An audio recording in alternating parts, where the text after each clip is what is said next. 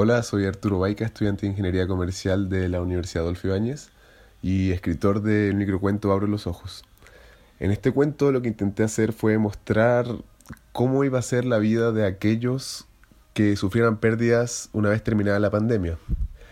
Mi inspiración fue principalmente el enojo que sentía en su momento, porque cuando escribí este microcuento estábamos en plena en el momento más crítico de la pandemia y veía que la gente no estaba respetando tanto las medidas que eran necesarias. Y se me ocurrió que una forma de criticar esto era mostrando las posibles consecuencias que podían, que podían haber a partir de no cumplir con las obligaciones que teníamos en su momento. Bueno, el proceso creativo fue... Eh, escribí un cuento más largo que este y lo fui acotando, le fui cambiando algunas partes, cosa que calzara justo con lo, con lo que requería la competencia, las 100 palabras. Y bueno, este fue el resultado final. Abro los ojos. Es de día.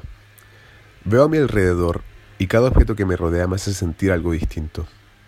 Me hace recordar aquel pasado que acabo de presenciar antes de despertar.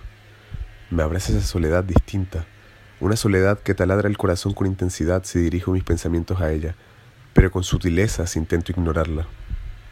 Ya han pasado varias semanas desde que volvimos a la normalidad. La gente se abraza, las redes explotan, los sitios de reunión están saturados, y se distingue en el aire una especie de sentimiento común, un sentimiento de victoria. Ese sentimiento desaparece cuando la gente habla conmigo.